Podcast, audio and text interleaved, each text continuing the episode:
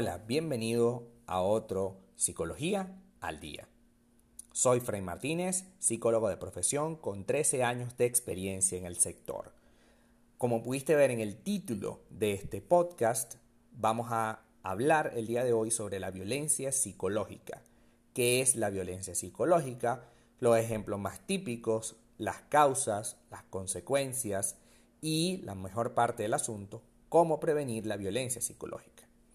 La violencia psicológica es una grave forma de agresión que no utiliza el contacto físico, no te está golpeando, pero puede dejar secuelas más graves, puesto que se aloja en la mente de la persona herida, no en el cuerpo.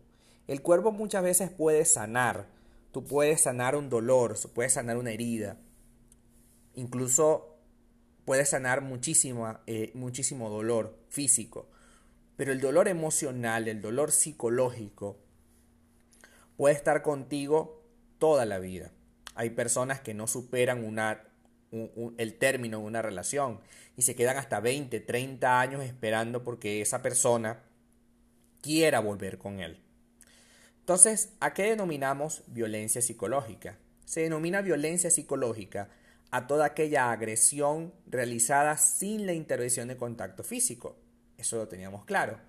Esta agresión se puede dar por una o más personas a la vez y se manifiesta básicamente de forma verbal, con descalificativos, humillaciones, desvalorizaciones, menosprecios.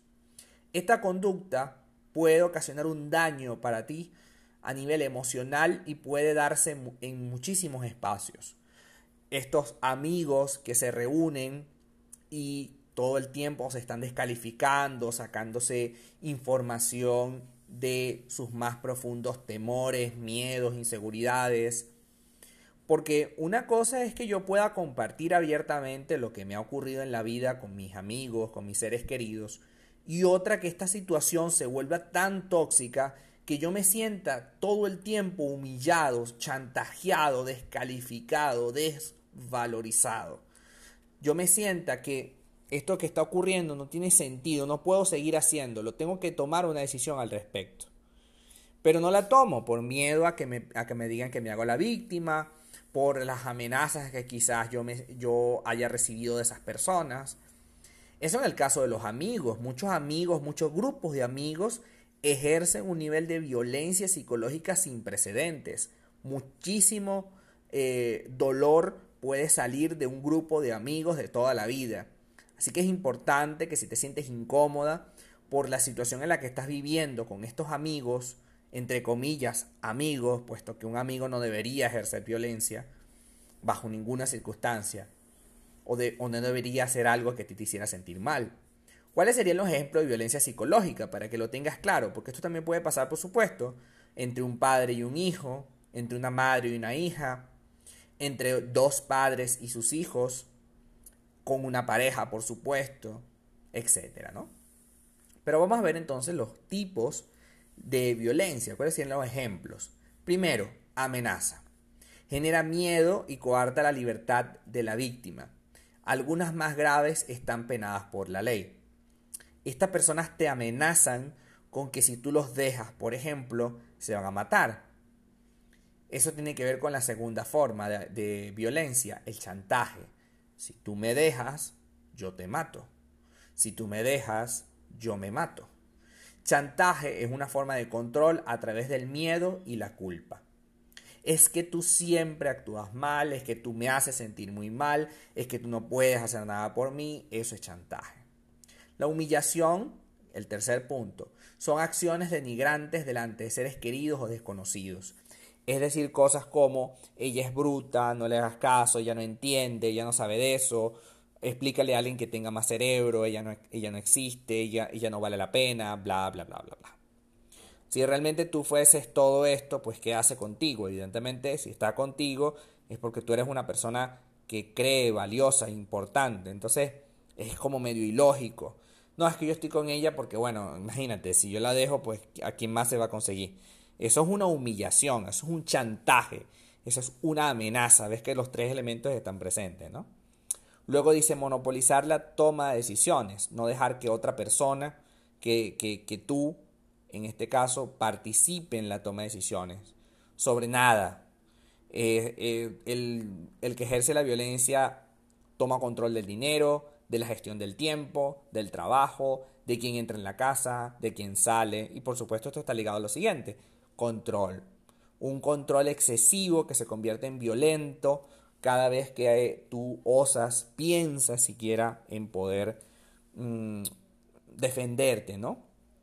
Finalmente, controla tu imagen, te hace burla, te desmoraliza, se siente, te hace sentir indiferente, es decir, tú no vales para esa persona, pero en el momento que estás más o menos tomando la decisión de irte, te vuelve a agarrar y está ahí en un tira y encoge. Te suelta y te agarra, te suelta y te agarra, ¿no? ¿Cuáles son los tipos más, más eh, comunes de violencia psicológica? Tenemos varios, pero vamos a explicar solamente un par. Violencia psicológica contra la mujer. La violencia psicológica y sexual contra la mujer está definida como cualquier acto o intención que origina daño y sufrimiento físico, sexual, psicológico a las mujeres. Incluye las amenazas de dichos actos, la coerción o la privación arbitraria de libertad, ya sea de la vida pública o privada. Entonces, vamos a eh, finalmente hablar de cómo o qué debo hacer para poder prevenir esta violencia. Prácticamente es imposible erradicar la violencia puesto que está instaurada en nuestras relaciones sociales. Sin embargo, podemos prevenirla enfrentándola, tomando decisiones. Yo creo que la primera de las decisiones es evidentemente alejarte de todas las personas que te hagan, ejerzan violencia sobre ti, puesto que si ejerce violencia sobre ti, no te quiere. Una persona que te quisiera no fuese violenta, no amenazara, no tuviera esa sensación de malestar para contigo. Trabajemos en función de construir una relación sana con las personas que tenemos y la violencia, entenderla como la única eh, forma de comunicarte con alguien, pues ciertamente es algo sumamente tóxico que debemos todo el tiempo evitar. Hasta acá nuestro podcast del día de hoy. Muchísimas gracias por quedarte hasta el final. Si deseas saber más sobre mí y tomar una cita online conmigo de terapia psicológica, con todo gusto, www.fraymartinez.com. Sígueme en mis redes sociales, arroba fraymartinez20 en Instagram. Muchísimas gracias y será hasta una próxima oportunidad.